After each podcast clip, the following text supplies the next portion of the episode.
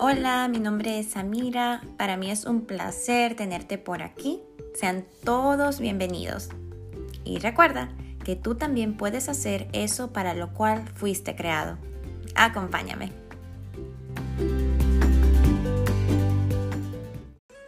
Cuando escuchas la palabra Navidad, ¿qué es lo primero que te llega a la mente? Yo sé que a mí me llegan las luces, las decoraciones, la comida, las galletitas de Navidad, el chocolate caliente, las películas de Navidad, el nacimiento de Jesús, claro está. Todo eso me llega a la mente cuando escucho la palabra Navidad. Este, yo me puse a meditar hace unos meses y pensé, Samira, wow, pero verdaderamente tú te enfocas en Jesús en la Navidad. Y yo me puse a pensar, wow, a veces nos enfocamos tanto en cosas temporales, pasajeras, que se nos olvida poner nuestra mirada verdaderamente en lo que significa la Navidad. Y la Navidad es Jesús.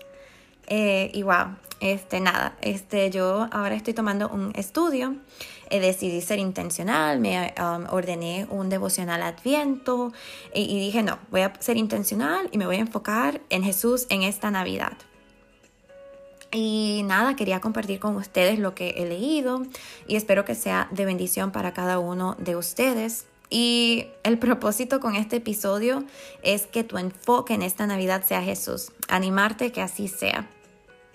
A mí lo que me encanta también es que cuando pensamos en la Navidad y le damos el enfoque, ¿verdad?, a Jesús, eh, wow, son tantas cosas en, que podemos, en lo que podemos meditar. Eh, pensar en que Jesús vino a esta tierra ya. Eso se cumplió. Lo que Dios habló se cumplió. Fue una promesa que tuvo cumplimiento. Y si Jesús vino una vez, Él va a volver. Y eso a mí me llena de esperanza. Y bueno, vamos a empezar. Este, si me puedes acompañar, si tienes tu Biblia cerca, eh, si quieres tomar notas, eh, también lo puedes hacer. Eh, si vamos al principio, a Génesis, es cierto que Adán y Eva pecaron y que por causa de su pecado fueron echados del huerto del Edén. Y yo pensaba en ellos y la verdad que, wow, yo dije, ellos se debieron de sentir muy tristes porque ustedes se imaginan, después de estar en un lugar donde tú podías conversar con Dios tan íntimamente eh, y tener que salir de ahí después de haber estado tan cerca de tu Creador, de tu, de tu Padre Celestial. Y yo dije, wow, qué, qué mal se debieron de sentir. Y es verdad que ellos fallaron, eso es cierto. Pero Dios es tan bueno y su misericordia es tan grande que sí pasó el problema, pero ya Él tenía la solución. Y la solución a ese problema fue y es Jesús. En Génesis 3.15 podemos ver y encontrar, ¿verdad? La primera profecía que se hizo, que nos habla de Jesús, una profecía mesiánica. En Génesis 3.15, en la traducción NTV, dice, y pondré hostilidad entre tú y la mujer, y entre tu descendencia y la descendencia de ella su descendencia te golpeará la cabeza y tú le golpearás el talón. Y aquí está hablando de Jesús, eh, su descendiente que le golpearía la cabeza. ¿Verdad? Era Jesús. Jesús le golpearía la cabeza a Satanás.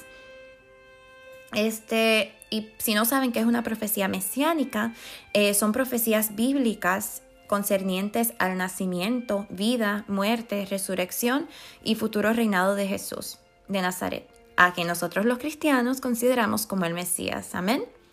En Génesis 3.15 es donde primero leemos el mensaje del Evangelio. ¿Y qué es el Evangelio? Bueno, es la buena noticia del plan de Dios de reconciliarnos con Él a través de Jesús. Solo a través de Jesús podemos llegar al Padre. Amén. En Gálatas 4, 4 al 5, versión NTV, dice, sin embargo, cuando se cumplió el tiempo establecido, Dios envió a su Hijo nacido de mujer y sujeto a la ley. Dios lo envió para que comprara la libertad de los que éramos esclavos de la ley, a fin de poder adoptarnos como sus propios hijos.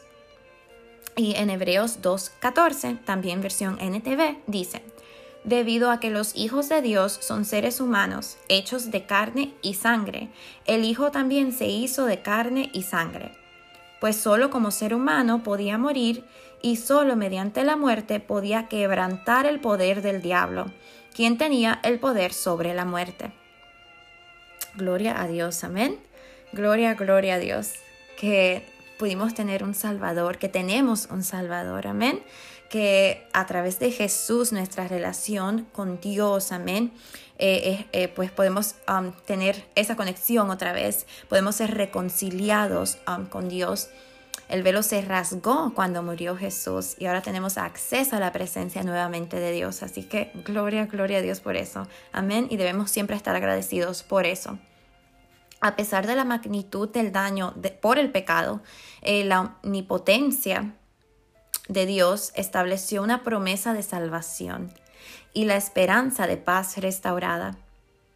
Eh, hay alrededor de 300 profecías en el Antiguo Testamento que tratan sobre la primera venida del Mesías. Interesante, ¿cierto?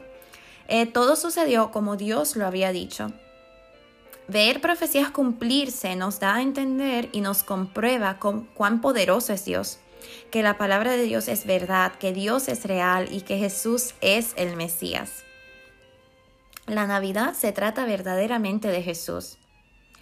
Eh, y no sé si han escuchado la palabra adviento, si la han escuchado, qué bueno, y si no, pues les voy a compartir lo que es. Eh, bueno, la palabra este adviento viene del latín que quiere decir venida o llegada. Este, y les leo lo siguiente. Dice, adviento, traduce una palabra del latín que significa venida o llegada, como les acabé de decir. Se refiere habitualmente a la venida de Cristo a la tierra como un niño, pero ahora también el tiempo de preparación para la celebración de la Navidad. La venida de Jesús al mundo comenzó este acontecimiento tal como lo conocemos incluye su nacimiento, vida y ministerio, ascensión y segunda venida prometida o segundo adviento. Este, y nada, si no sabían que era adviento, ahora saben. Este, la Navidad es una temporada para recordar el primer adviento, que fue cuando Jesús vino por primera vez.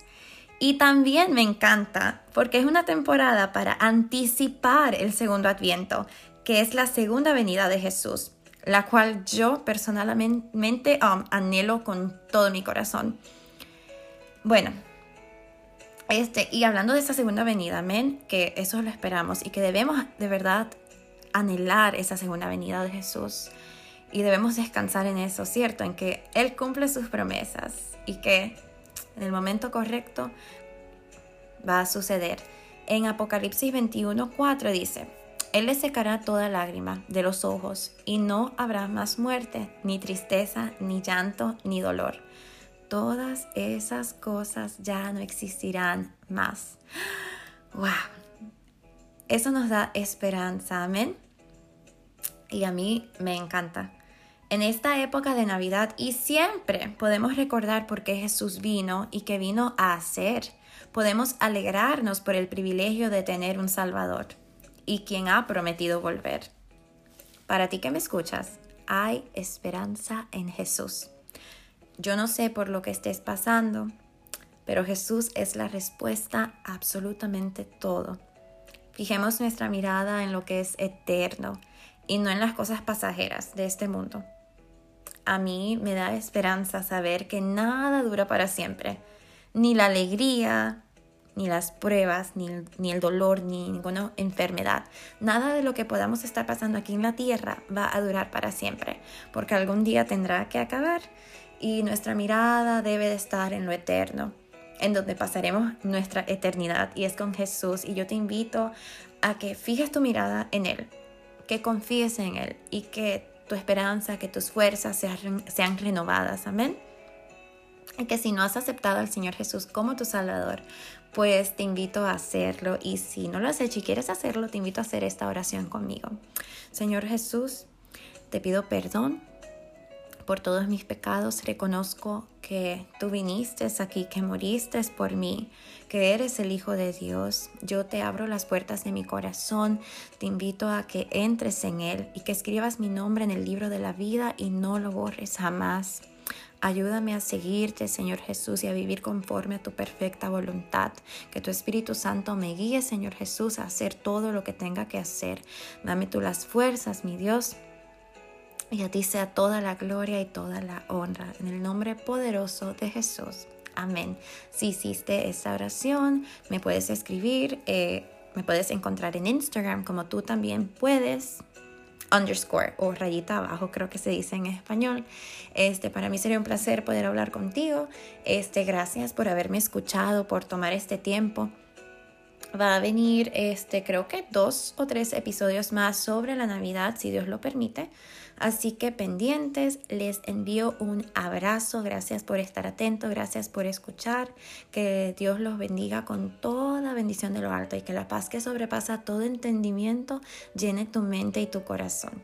En el nombre poderoso de Jesús.